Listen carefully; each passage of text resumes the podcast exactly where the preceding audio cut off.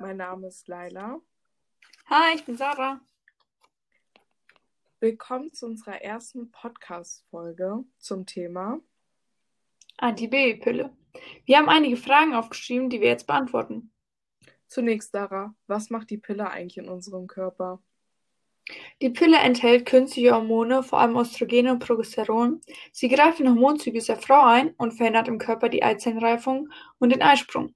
Das Progesteron und Östrogen führt zur Verdickung des Gebärmutterschleims, damit die Spermien nicht in den Gebärmutterhals gelangen.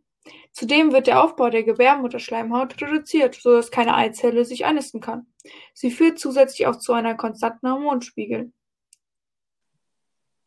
Für wen ist sie eigentlich geeignet? Also prinzipiell ist die Pille für jede gesunde Frau geeignet.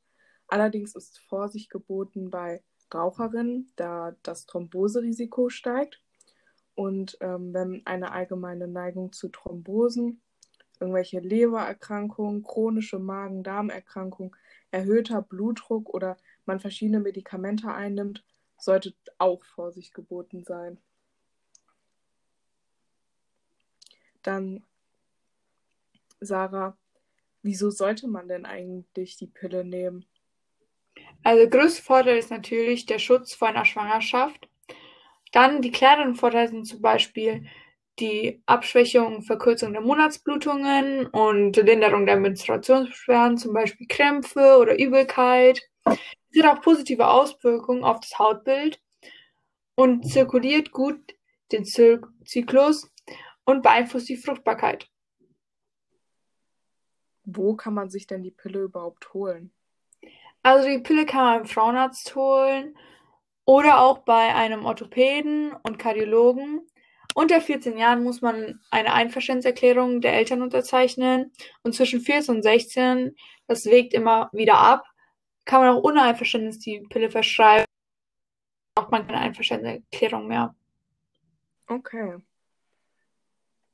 Gibt es denn Nachteile an der Pille? Also sollte man etwas beachten? Ja, also einige Nebenwirkungen gibt es tatsächlich von der Pille.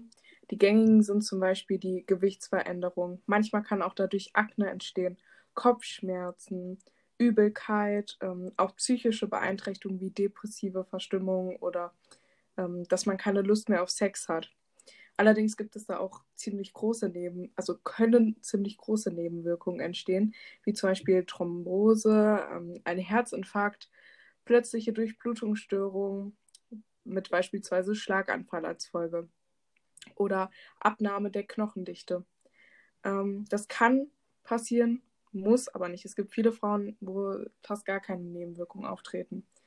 Ähm, allerdings zu beachten ist, dass die Pille nicht bei Erbrechen oder ähm, Durchfall wirkt und dass sie keinen Schutz für äh, Geschlechtskrankheiten oder AIDS hat.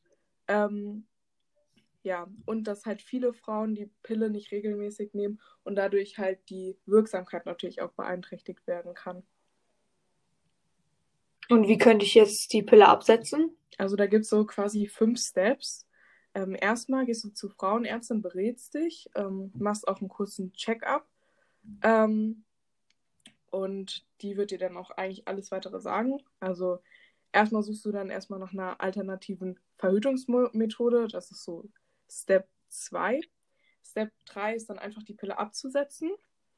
Ähm, Step 4 ist, den Körper wirklich eine Erholungspause zu gönnen und ähm, Step 5 ist einfach den Zyklus zu beachten und auch mal, ähm, also zum Beispiel, es kommt halt, es kommt halt vor, dass man dann irgendwie mehrere Monate seine Periode nicht bekommt und dann sollte man auf jeden Fall wieder zum Frauenarzt gehen. Nachdem du das jetzt alles gehört hast, würdest du denn sagen, dass du die Pille als Verhütungsmethode als gut einstufen würdest? Ähm, für Frauen, die jetzt starke Beschwerden haben oder unzufrieden mit dem Körper, würde ich auf jeden Fall empfehlen. Aber für mich persönlich wäre das jetzt keine Option. Und wie sieht es mit dir aus?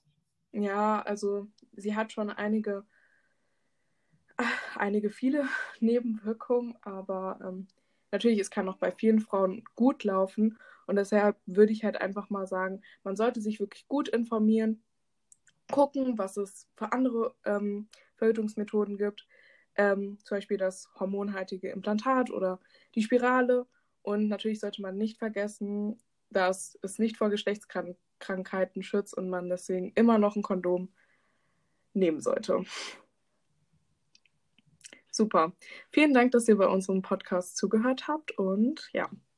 Bis zum nächsten Mal. Ciao. Tschüss.